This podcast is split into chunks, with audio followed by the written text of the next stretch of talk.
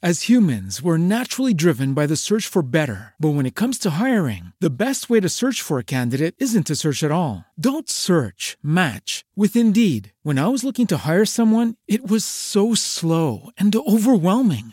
I wish I had used Indeed. If you need to hire, you need Indeed. Indeed is your matching and hiring platform with over 350 million global monthly visitors, according to Indeed data, and a matching engine that helps you find quality candidates fast. Ditch the busy work. Use Indeed for scheduling, screening, and messaging so you can connect with candidates faster. And Indeed doesn't just help you hire faster. 93% of employers agree Indeed delivers the highest quality matches compared to other job sites, according to a recent Indeed survey. And listeners of this show will get a $75 sponsored job credit to get your jobs more visibility at Indeed.com slash podcast. That's Indeed.com slash podcast. Terms and conditions apply.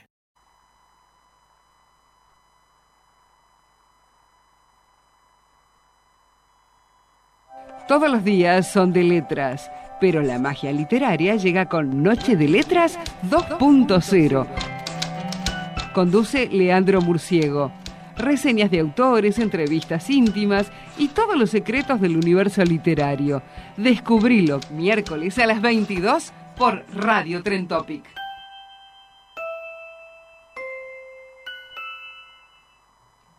Yo.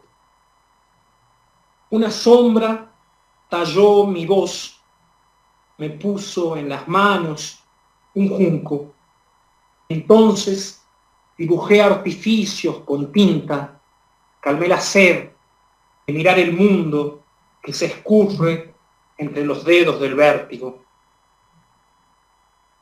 Eh, la, la voz, si es que lo estás escuchando por radio, o la voz y la imagen, si nos estás viendo en redes, es la de Gustavo Matías Luján, el invitado de hoy. Y ya vamos a contar algunas otras cosas. Igual, lo lindo es que tiene esa tonada que, nos muestra que, que, es, que es nuestro y, es de La Rioja y, y, tiene, y tiene esta cuestión. Yo creo que, a ver, con Gustavo nos cruzamos este, en el encuentro nacional de poesía y crítica literaria en el Haroldo Conti que se hizo en noviembre. Y, creo que yo se lo dije, que para mí es mucho más rico, eh, o mucho más rica, la poesía que hay en, el interior este, que la que tenemos acá. Y, en, la poesía de Gustavo eh, se dan un... porque es más... Y voy, y voy a decir el por qué porque es más rico el paisaje, porque es más rica la formación, porque es más rico el entorno, porque, porque no se olvidan de los orígenes, porque son ellos con este presente, pero con toda, con toda la historia que tienen atrás. Digo, no están renegando de cosas, están construyendo. Y esa es la gran diferencia para mí este, entre los que vivimos en grandes ciudades, que nos olvidamos prácticamente de nuestra historia, y aquellos que, este, están en el mal llamado interior, que por lo general eh, son su historia, su presente y su futuro. Para mí es mucho más rico. Eh, y en la, en la poesía de Gustavo se encuentran estas cosas. En la poesía de Gustavo se encuentra su, su, historia, su entorno, su geografía. Él es su geografía, él bueno, ya lo van a empezar a escuchar también con otras cosas, pero, pero nada, me encanta poder tenerlo. Eh, hoy Gustavo eh, vive, en Tucumán y si tuviese que hacer así como, como una, nada, este, si me permitiesen a mí eh, elegir como recortes de Gustavo, Gustavo es ingeniero, ingeniero químico, pero más allá de, eso, digo, si a mí me permitiesen este, hacer un, un, recorte de Gustavo o una pequeña semblanza, diría que es un apasionado de la literatura, es un militante literario, desde, desde muchos aspectos. Pero ya se van a dar cuenta por qué lo digo. Eh, ¿Y vos cómo te definís, Gustavo? Muy buena, ¿cómo va? Hola, ¿qué tal?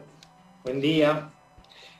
¿Cómo me defino? A ver, el tema es, creo que eh, mi profesión es el ingeniero, pero el vínculo con la literatura se dio con eh, cierta naturalidad eh, en mi casa en La Rioja eh, hay posibilidad de acceder a libros, si bien soy de Chilecito, es decir, el interior del interior, este, hay una casa con libros, hay una casa donde venían mis primos que estudian en los 80, en los fines de los 70, los que no, se exiliaron, digo, ¿no?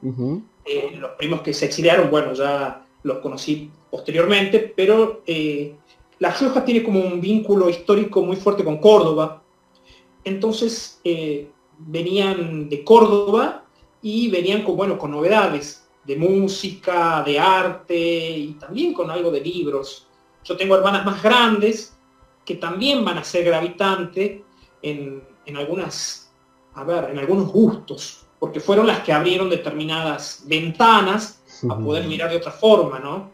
Pienso, por ejemplo, mi hermana Pía, mi hermana Silvia, año 86, me regala eh, otra gente de Haroldo Conti. Eh, por ella conozco a César Vallejo, eh, mucha música, bueno, Mercedes Sosa, que Mercedes Sosa es, escuchar Mercedes Sosa es escuchar a, a los grandes poetas argentinos.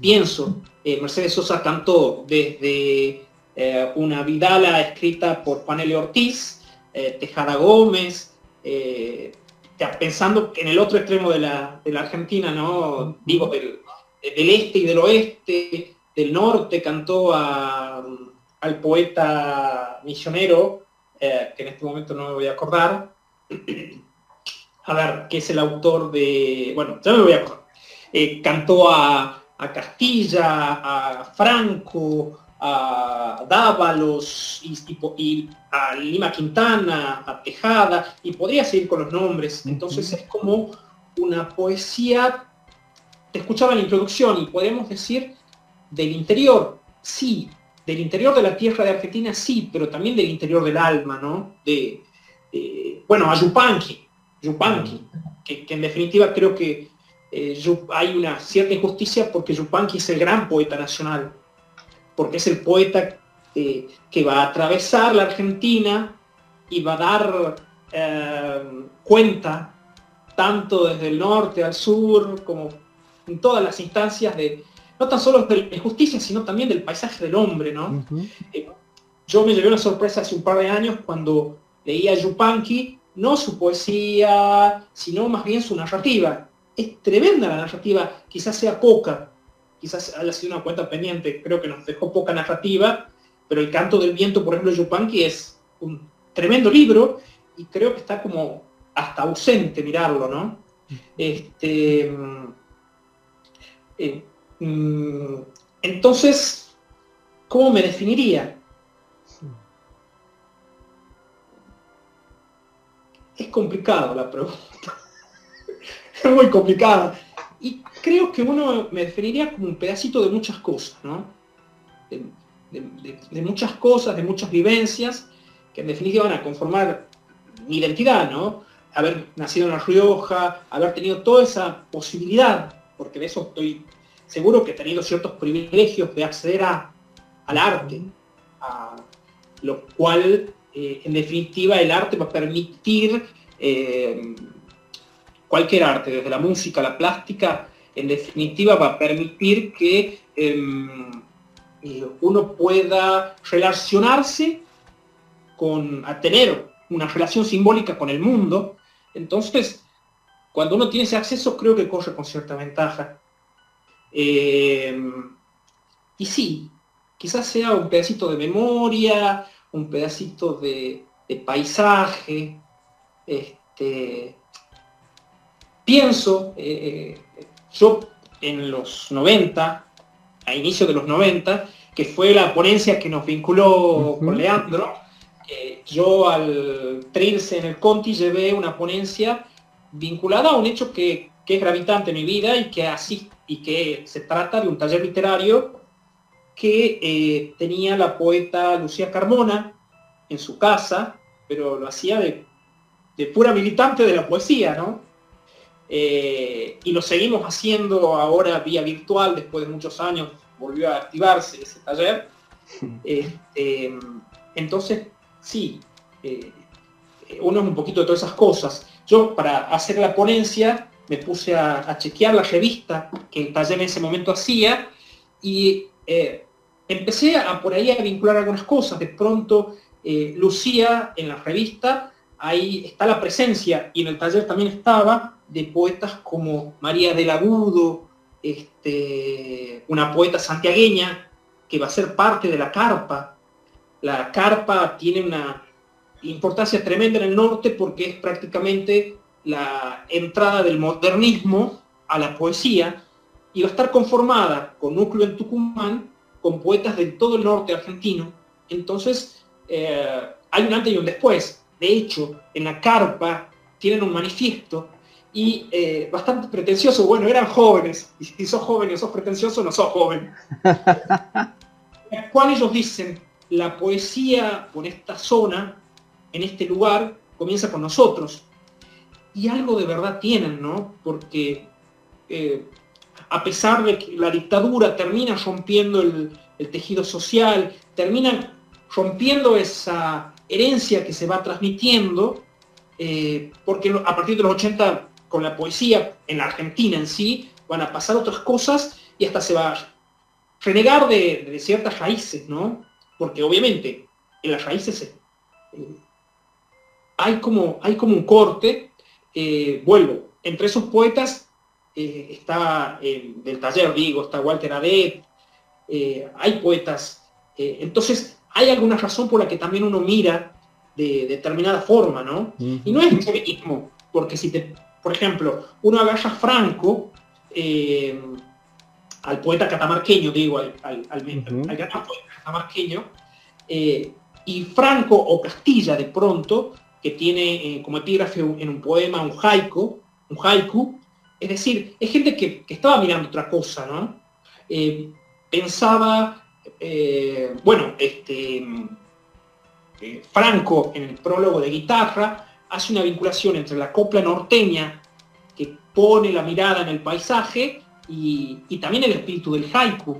Es decir, hay como una cuestión en la poesía del norte en la cual es el hombre, no mirando el paisaje, sino es, el hombre que escribe en el paisaje, lo cual, este, sí, mm, genera como quizás cierta hermandad, y no tan solo eh, eh, por ser breve entre el haiku y la copla en el norte, sino también en la intención ¿no? del hombre, porque imagínate una campesina que cantaba hace 50 años en la montaña, cuidando las ovejas sola, había algo también creo que de la con, eh, contemplación del abismo, de la contemplación del silencio, de la contemplación de la soledad y creo que tienen mucho la poesía oriental de eso, ¿no? Este, y bueno, creo que soy un poquito de todo eso. Pero también hay lecturas de los Beat, a quien adoro. Digamos, si fuiste joven, escribiste poesía y no quisiste hacer Beat, no fuiste joven. Digo, porque esto de agarrar la mochila en las vacaciones y tener toda esa...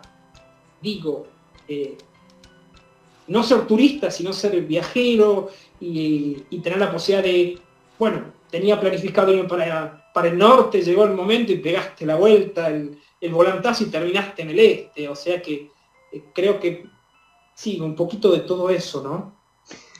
Em, me encanta. Eh, me, encanta porque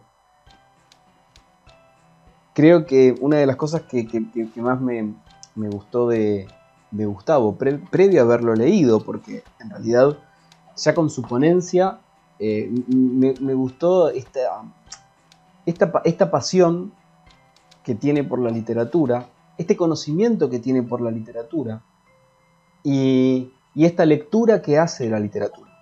Entonces, eh, no es simplemente una entrada, es, eh, todo esto es vivir la literatura y es, lo que se nota en Gustavo y, abrió como un montón de, cartas y juegos. Hay algo que quiero, que quiero decir apoyando la tesitura de, Gustavo, eh, y no solamente como escritor, eh, Chavero, digo, Atahualpa, Chupanqui, eh, sino como artista.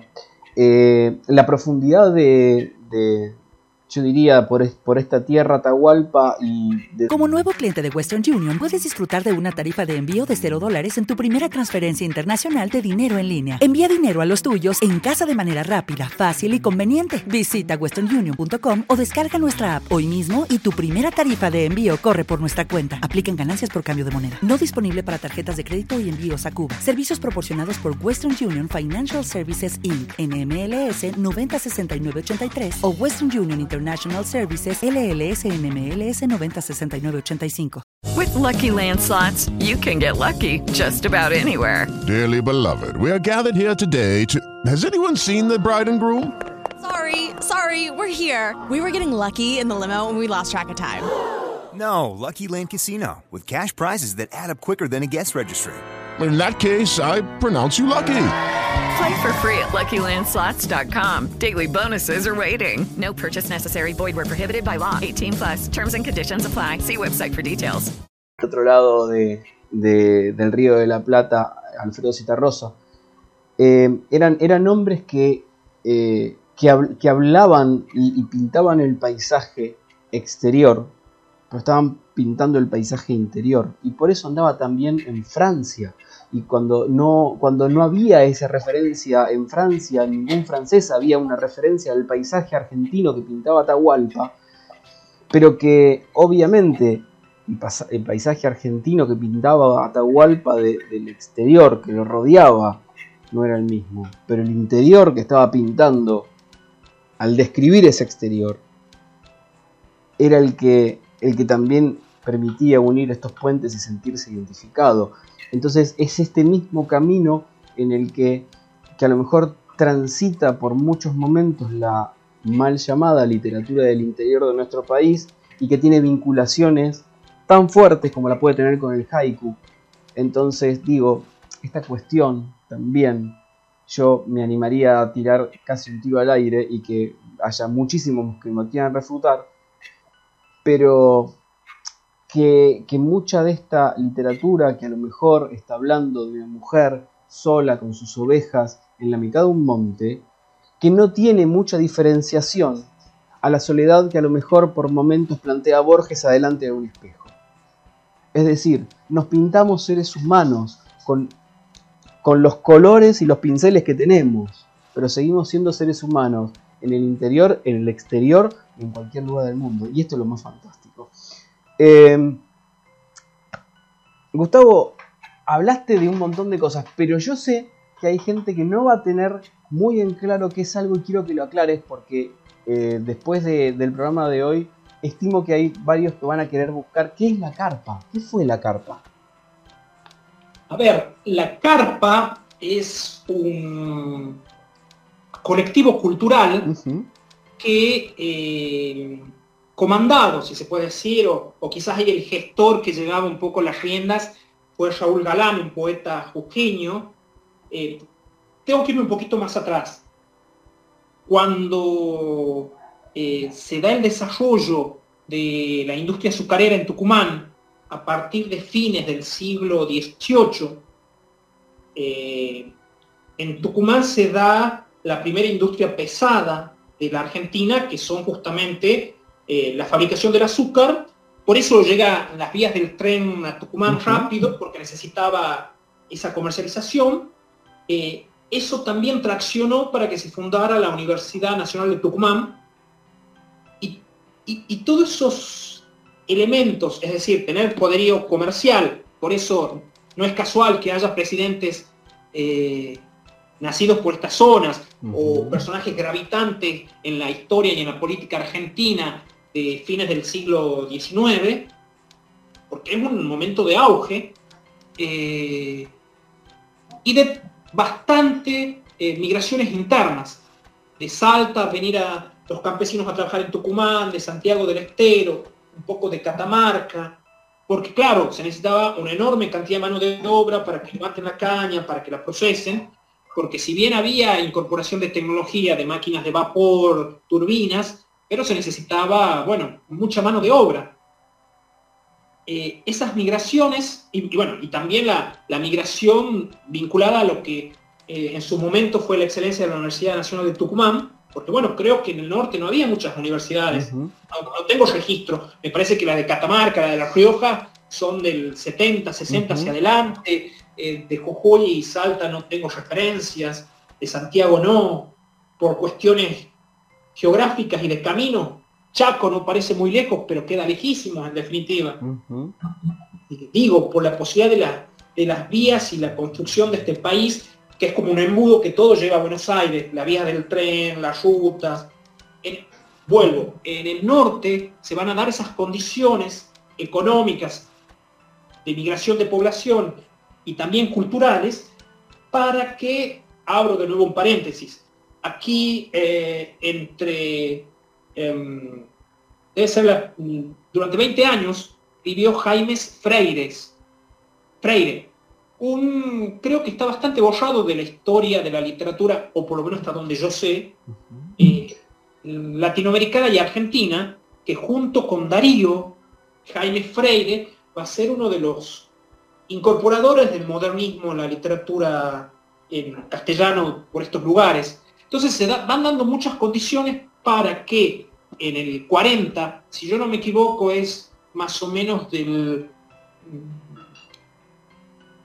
es alrededor de mediados del 40 de, la década del 40, este, en el que poetas de Santiago, Salta, Jujuy, Tucumán, si no me equivoco algún catamarqueño, van a eh, asociarse en ese proyecto cultural que se va a llamar la carpa. Hay varias teorías de por qué se llama la carpa, ¿no? Y hay como varios lugares de, por qué este, estaría ese nombre.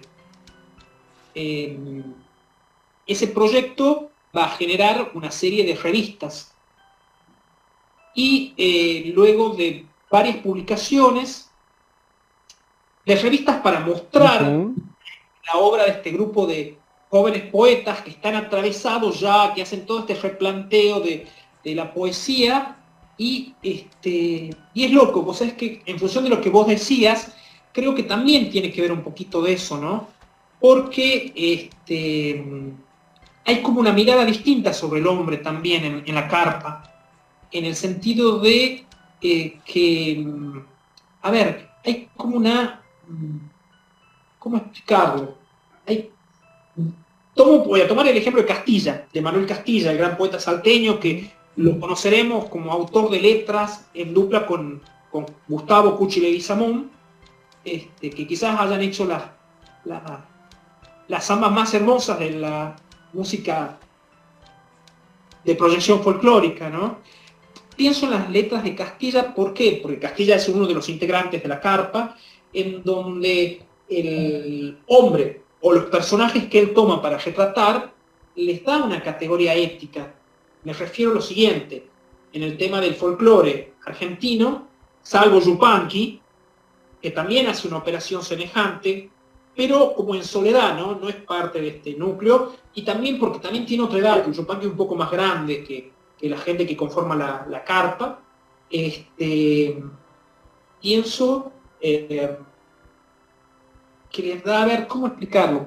Em, la mirada que se tenía, o por lo menos que circulaba en, lo que se va conformando a partir de, Lugones, del ser nacional, es bueno, el gaucho, el hombre del campesino, es este, servicial, está feliz, la vaquita, eh, el, mate, la danza, son todos los, son críticos y son todos felices.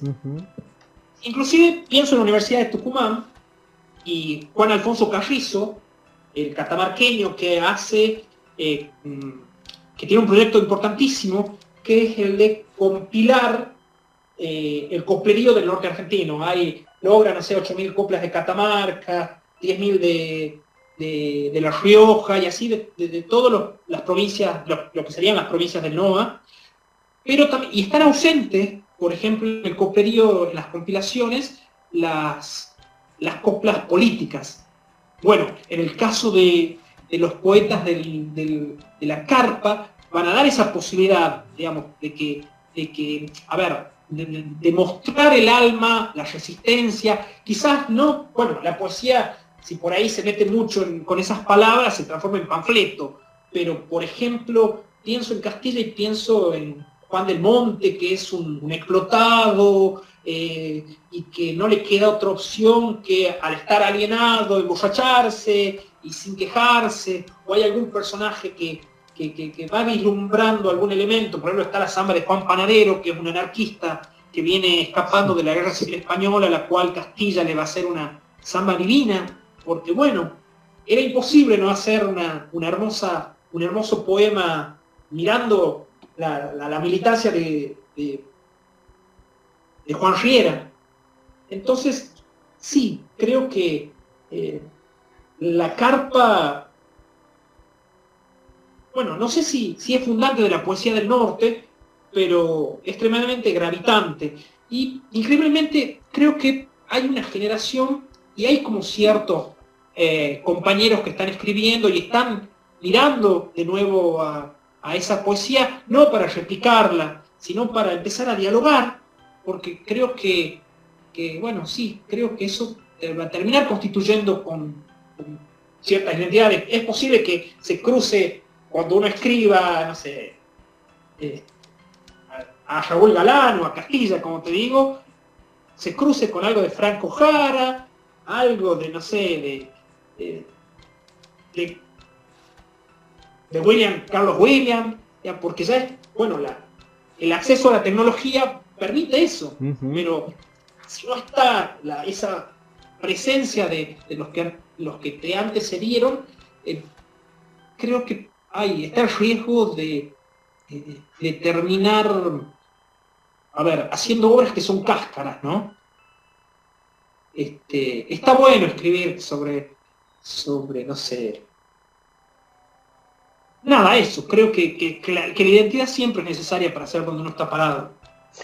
Eh, ahora, vos que estás del otro lado y estás escuchando a Gustavo, eh, te das cuenta por qué decía lo de, lo de, lo de un tipo que milita la literatura. Eh, porque no simplemente la transita desde la escritura, sino que a su vez se está, se está nutriendo sistemáticamente, pero a su vez, aparte de nutrirse porque le interesa, porque le gusta, porque tiene hambre de esto, es evidente. Digo, también lo, que, es, lo que es recontra interesante es eh, son las relaciones, las vinculaciones que genera. Digo, y, acá esto, esto, esto es, lo que para mí es hoy, al día de hoy, recontra necesario en el ambiente literario. El pensarse. Y el pensarse tiene que ver con la historia que tuvimos también. Eh, no es simplemente creer que eh, estamos fundando todo el tiempo la poesía.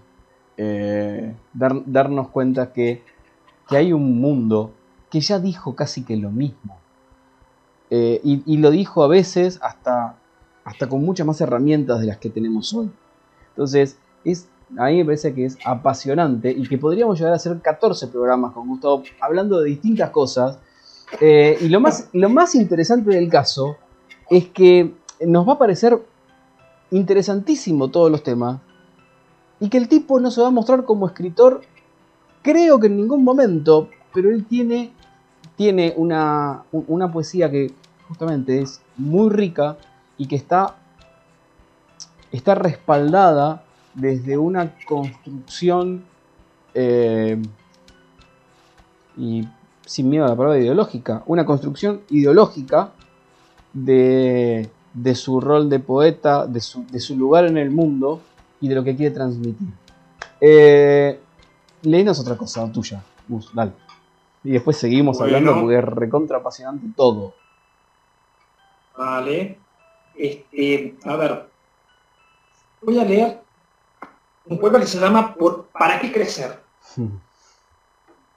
En aquellos años subía un hogar añoso, llegaba a lo alto con las pequeñas piernas y con los pequeños brazos trepaba para poner el mundo cabeza abajo.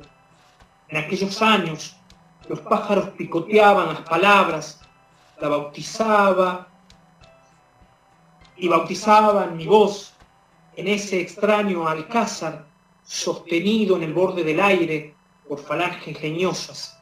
Yo le colgaba versos que eran acunados por la brisa. Decía, hoja, eran miles de párpados verdes que guiñaban sus ojos verdes. Decía, Lucky Land Casino asking people what's the weirdest place you've gotten lucky? Lucky? In line at the deli, I guess? Aha, in my dentist's office. More than once, actually. Do I have to say? Yes, you do. In the car before my kids' PTA meeting. Really? Yes. Excuse me, what's the weirdest place you've gotten lucky? I never win and tell. Well, there you have it. You can get lucky anywhere playing at LuckyLandSlots.com. Play for free right now. Are you feeling lucky? No purchase necessary. Void where prohibited by law. 18 plus. Terms and conditions apply. See website for details. With Lucky Land slots, you can get lucky just about anywhere. Dearly beloved, we are gathered here today to. Has anyone seen the bride and groom? Sorry, sorry, we're here. We were getting lucky in the limo and we lost track of time. No, Lucky Land Casino, with cash prizes that add up quicker than a guest registry. In that case, I pronounce you lucky. Play for free at LuckyLandSlots.com. Daily bonuses are waiting. No purchase necessary. Void where prohibited by law. 18 plus. Terms and conditions apply. See website for details. cielo y un mar cristalino era la cúpula del universo, azul un ala, azul dos alas, lo suficiente para nadar, escribir o volar, que es lo mismo. Dije, crecer y caí.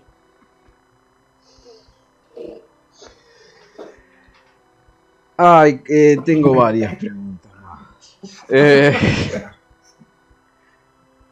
¿qué, qué, buscaba el, el Gustavo que empezó con el taller de Lucía en, en- en la literatura y qué, y qué busca el de hoy? Ay, tus preguntas, mi estimado.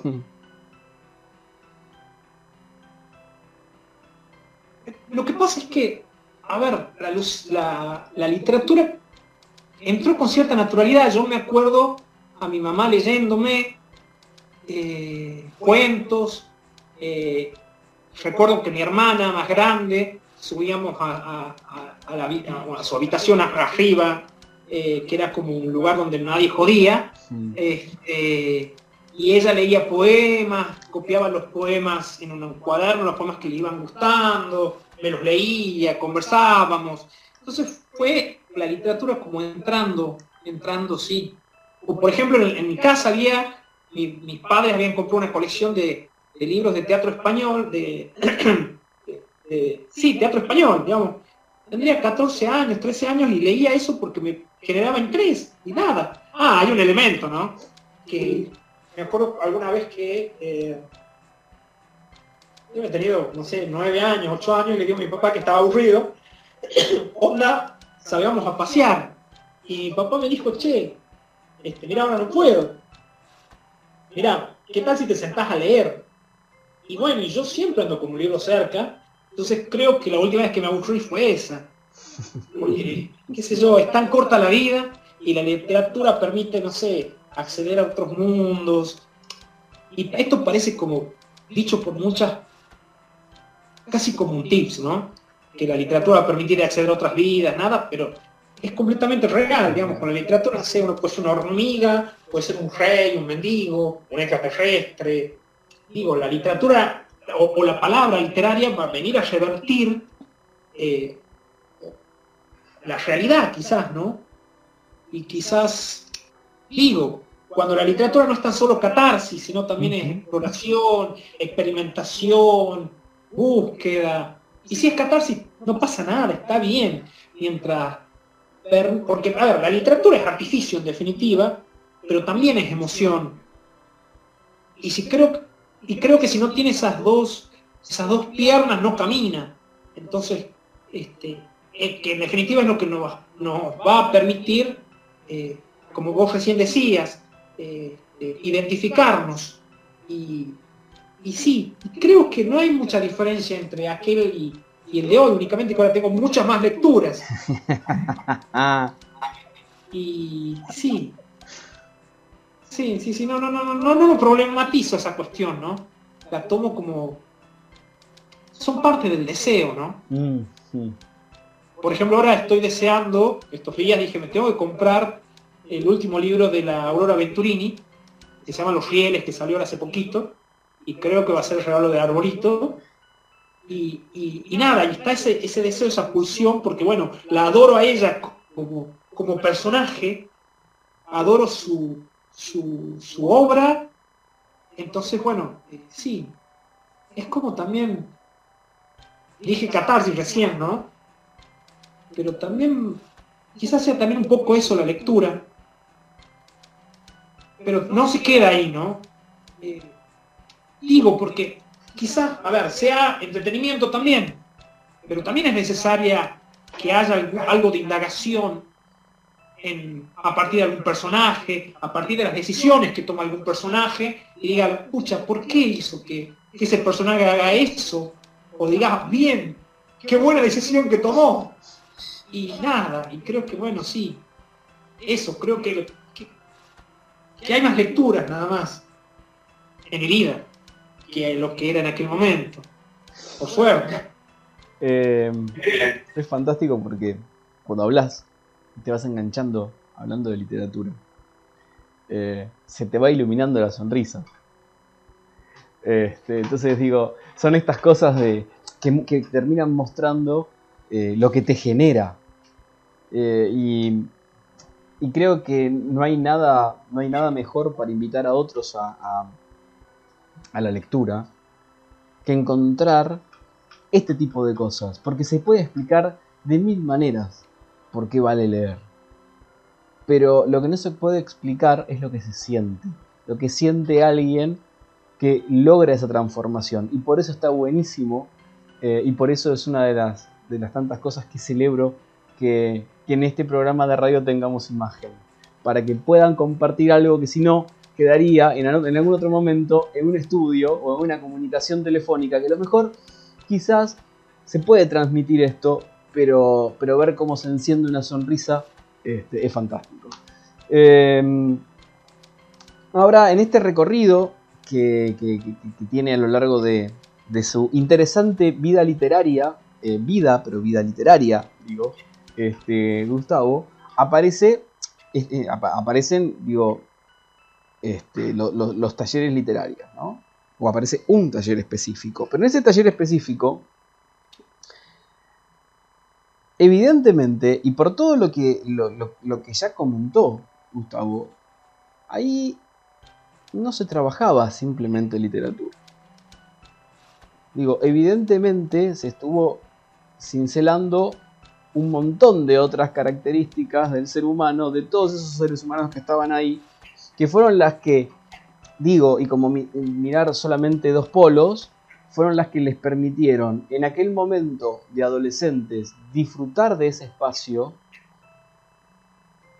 vivir ese espacio y hoy de adultos les permitió reencontrarse, pandemia mediante, y que también resignificó un montón de cosas, digo, y poder reencontrarse en, digo, en estas dos puntas con motores muy parecidos, obviamente con un tránsito de vida en el medio, pero que evidentemente están todos tallados, quedaron todos tallados, eh, y, y, esto fue mucho más de una, de una cuestión de, de lindos versos y, todos ustedes empezaron a ser portavoces literarias, cada uno desde su lugar prácticamente.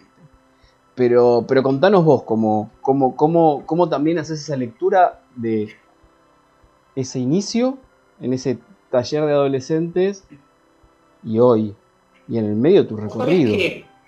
¿Vos sabés que creo que, a ver, hay otro taller que es importantísimo en mi vida, ¿no? y se da hace 10 años, en el cual en un programa socioeducativo, que era un proyecto de nación, que se llamaba CAP, Centro eh, de Actividades Juveniles, que se daban eh, los fines de semana para escuelas secundarias, me invitan a, bueno, por, tener muchos libros, eh, la persona que, que tiene que coordinar ese, centro de actividades juveniles, hace una lectura y dice, bueno, estaría bueno que traigamos un taller de lectura a los pibes, porque bueno, en esa escuela la biblioteca era como que, bueno, los libros no hay que ensuciarlos, hay que tenerlos, cuidarlos bajo llave.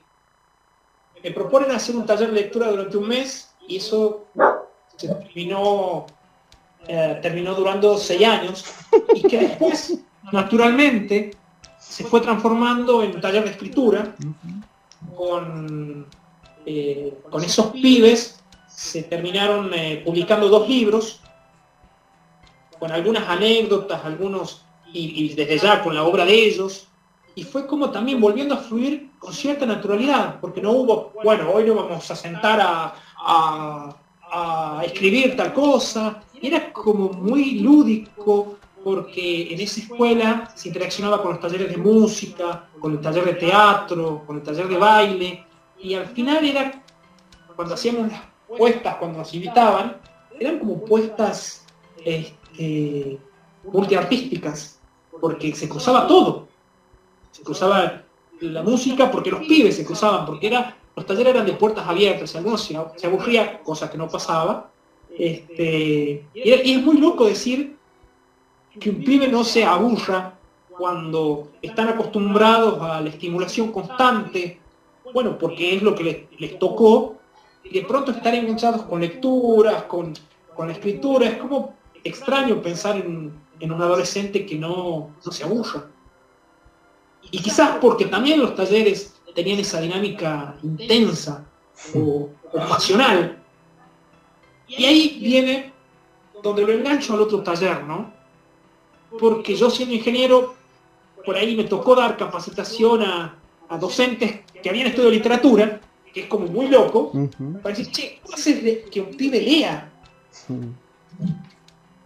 O que, más complicado, escriba.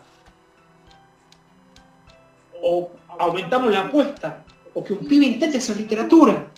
Y que pueda diferenciar con que, bueno, no, eh, eh, escribo tal cosa y queda ahí, sino que también el pibe tenga una búsqueda como, che, esto se puede corregir, ¿cómo puedo decir esto? Este, mirá, no me cierra, y puedo contarte cientos de anécdotas en donde, eh, en donde uno dice, wow, ¿qué pasó aquí?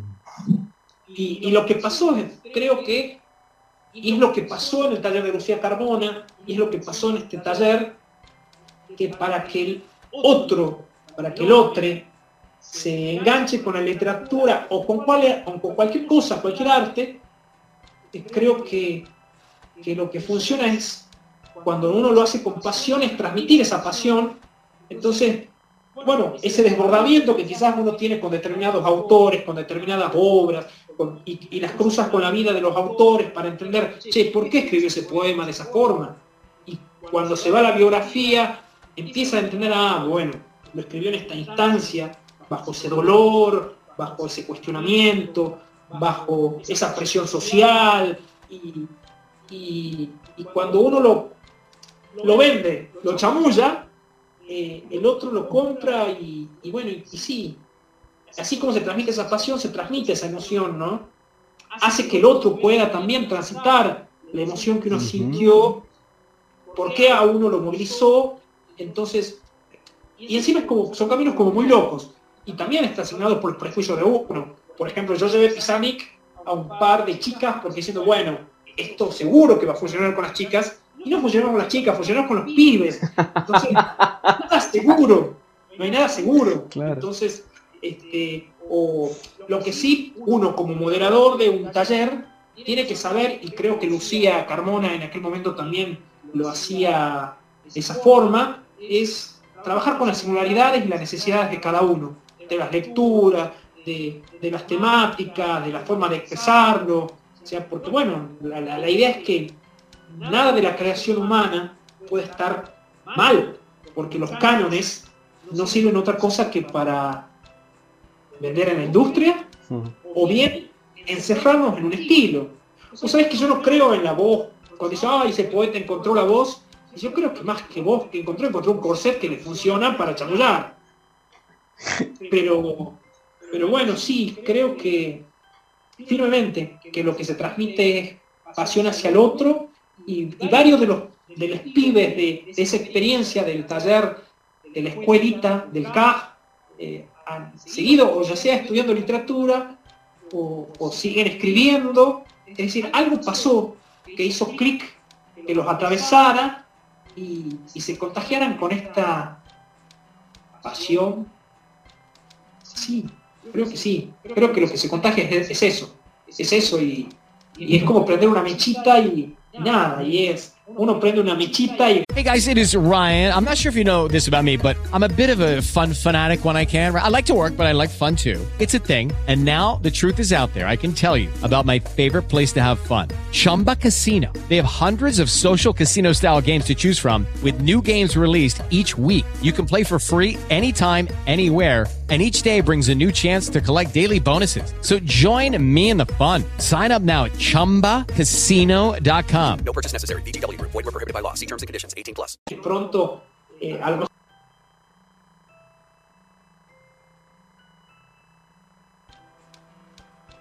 esa mecha se apaga, en- estaba mojada y se apaga al rato, o a lo mejor se transforma en un incendio en otra persona. Vean, esto lo que estoy diciendo no es nada original, me hizo acordar a los fueguitos de Galeano, ¿no? Totalmente. Esto de, de que habrá fueguitos con poca luz y habrá fueguitos y, y quizás en este tema sea yo medio intenso y, y me encantaría hacer, o, o quizás me encantaría hacerlo y contagiar eh, esa- ese fueguito, ¿no? Porque bueno, son caminos bastante gratos, en definitiva, de, de hablar, de encontrar gente como vos en estas, en estas casualidades o, o cosas locas en, en el andar que, que, que brillen en, en la misma onda, ¿no? Es como... eh, eh, y me voy a un concepto de la física, que es la frecuencia natural. Eh, ¿Viste por qué los soldados rompen marcha en los puentes? Cuando los soldados van marchando, el jefe le dice rompan la marcha para pasar el puente, porque ¿qué sucede? Si los soldados llegasen a marchar en la misma frecuencia natural del puente, el puente se quiebra, colapsa. Y creo que en la literatura pasa lo mismo. En la literatura, en el arte, pasa lo mismo. Eh, se trata de esto, de vibrar en, en- la misma frecuencia. Por ejemplo, me pasó algo como loco cuando estuve en el, en el Conti estos días. Y me pasó muchas veces también, ¿no? Me sentí dentro de, de la misma tribu, con gente que vino del sur, de Comodoro Rivadavia, con gente que vino de Mendoza, con gente que vino de, de Misiones, y con gente que no conocían. Entonces era eso, se sentir, sentirse en la misma tribu, vibrar en la misma frecuencia natural, de tener, sí, más encuentros que, que cosas no en común, ¿no? Totalmente. Totalmente. Eh, hermoso, digo, porque también entender que, que no es algo que empieza y termina en cada uno la literatura. Que justamente como vos decís, puede ser un puente, que como vos decís, puede ser un territorio a habitar. Entonces, es- eso, es creo que lo, más, lo, más interesante. Y que en, re- en realidad es un territorio a cohabitar. Y es ahí donde aparecen estas cuestiones también de, de esos reflejos que a lo mejor, digo, ¿cómo, cómo entendió otro este texto? ¿Cómo lo vivió? Eh, ahí es donde también eh, empezamos a aprender a crecer en otras direcciones. Entonces poder llevar estos espacios, poder entender la literatura de esa manera eh, y poder ver que, que dentro de esta tribu no tenemos todos por qué este, cantar lo mismo, me parece que, que también eso es, como recontra interesante. Y que en gran parte tiene que ver con todo lo que venís diciendo desde que, que iniciamos este, la, la charla hoy. Porque el traer a tantos autores, el traer los nombres y el recorrido y el trabajo de tantos autores a la charla, evidentemente no todos vibran este, o caminan hacia el mismo lugar, pero sí vibran este, en la misma frecuencia. Entonces, digo, entender ese reconocimiento, dar ese reconocimiento, eh, darse el lugar para mirarlo, eh, es como recontra interesante, pero me parece que justamente, y ahí también traigo, traigo así a, la mesa estos, estos, estos encuentros que deberían ser, igual es un muy buen primer paso, lo que sucedió en el Conti en noviembre, este, solo digo que tenemos que trabajar para difundirlos más, esos encuentros. Porque necesitamos que esos encuentros sean más abiertos. Eh, porque aparte vamos a crecer todos muchísimo más así. Y esta cuestión de decir, bueno, estos espacios son los que nos permiten pensarnos, repensarnos, compartir con otros. Y esos otros son los que nos alimentan. Entonces es fantástico. Digo, es, es un ganar-ganar, como tanto se usa ahora, ¿no? Eh, y es, bueno, bienvenido. Digo, son, son, son espacios para poder vincularse, conocerse, este, generar vínculos, redes y seguir creciendo. Y, esta cuestión me parece como vital. Eh, el crecimiento hacia la visibilización. Nosotros crecemos cuando estamos, damos la posibilidad de que otros se visualicen, que puedan tener su, su espacio, dar su voz. Y esa es la única manera de crecer. Si no, va a haber solamente tres miradas. Y vamos a seguir siendo tan pobres como hoy. Así que nada, es fantástico. Léenos otro texto tuyo, por favor. Vamos, a ver. Este se llama, y tiene un poco que ver con, con lo que venimos hablando, de pan. Estamos forjados de historias, de partes, de historias que resuenan, y también de las extraviadas, que son un abismo en el plexo solar. Sí creyendo que la salvación era fabricar caminos con la voz como forma de regreso. Sabía entonces que las palabras están hechas de migas de pan y los pájaros, con toda la inocencia del mundo, siempre se las llevan. Qué lindo. Dame otro, dale otro, dale, dale, dale que está bueno. Más. Te voy a leer todos estos poemas, al final estoy leyendo poemas no he vistos. Qué bueno. Te voy a leer un poema que escribí ahora en agosto cuando me enteré que había fallecido Estela Figueroa, esa hada que nunca invitaron a, a las fiestas, que es una poderosísima, tremenda poeta. Este, Bajo la Luna tiene publicado una antología que es imperdible. Orilla. Recostado en la cama leo a un poeta laureado. No encuentro ningún poema que me queme.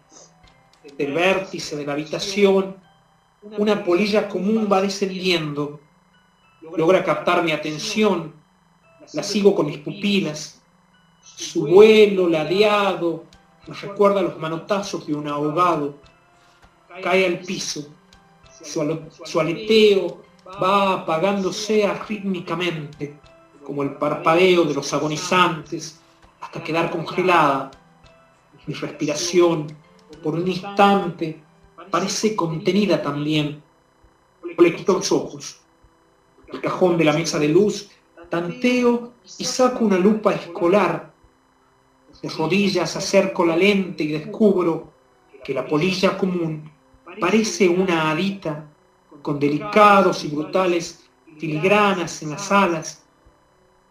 Me recuerdan encajes en las ropas de los ángeles arcabuceros, de Uquía y de Casabindo. Le digo, no, es, no el, le digo, en lo mínimo puede estar la belleza, todo depende de la escala. Fío, pienso en el poeta laureado, en sus fiestas y en sus artificios. Pienso en la naturaleza y en las estelas que deja como las verdaderas madres de todas las experiencias estéticas y divinas. Qué lindo.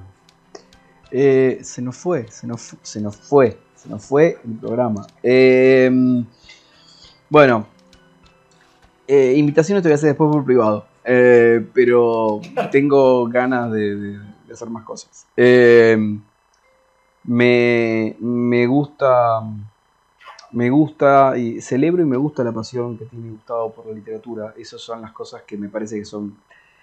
Eh, ¿Qué es lo mejor que podemos llegar a transmitir para que otros se quieran sumar a, este, a este hermoso recorrido? Este, un hermoso recorrido que, mm, que creo que la mejor y más revolucionaria tarea que podemos tener algunos que, estamos eh, pisando esta, tierra literaria eh, es la de democratizar y llevar a los demás este, este, este acceso. Porque, porque no es un nicho eh, el mundo de, la escritura, porque, porque no es para unos elegidos el mundo de la literatura. Eh, lo dijo alguien que lo quisieron poner en un nicho y al cual yo lo puse durante muchísimo tiempo, que Jorge Luis Borges. Lo puse en, el nicho de mis enemigos para terminar haciéndolo este, y, tenerlo en el, eh, en el pedestal de mis amigos.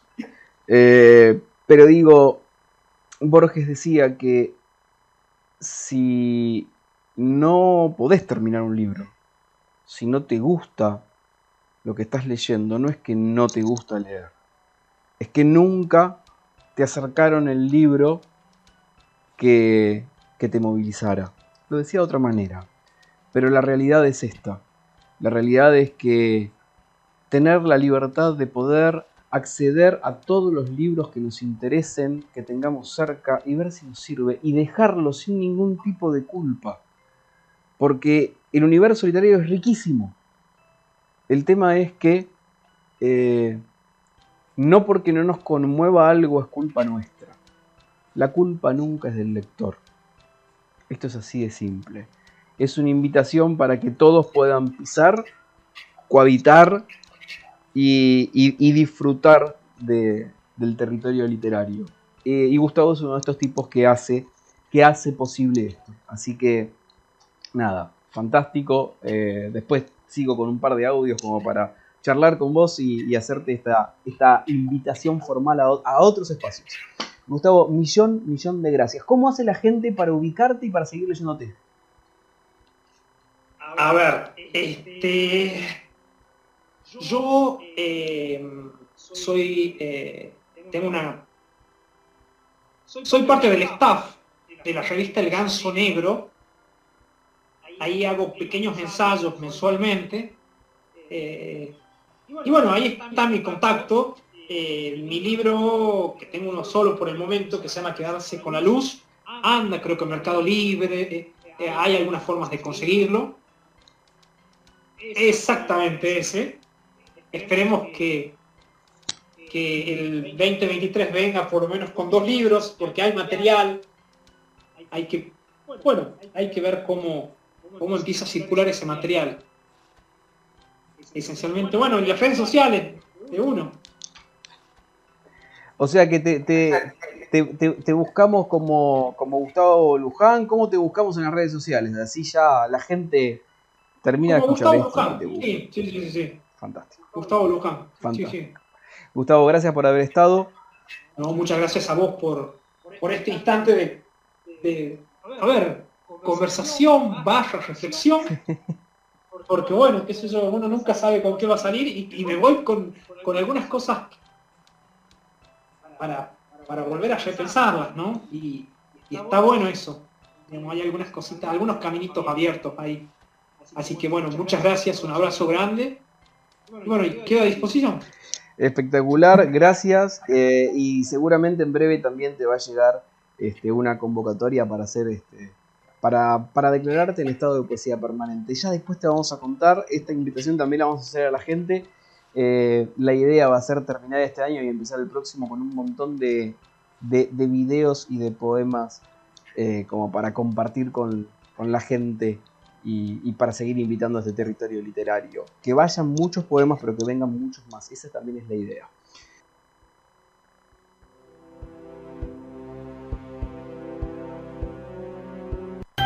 Flor, abeja, lágrima, pan, de letras, de letras, noche, de letras.